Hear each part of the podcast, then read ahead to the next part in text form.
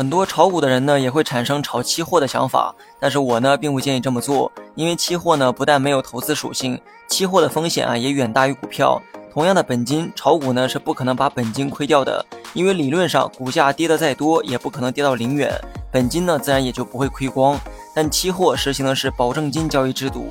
独特的制度设计啊，除了可以四两拨千斤之外，那么也蕴含着更大的风险。假如说你想买入一千元的期货，那么你只需要准备一定比例的保证金即可。假设这个比例是百分之十，那么你只需要准备一百元就可以交易一千元的期货。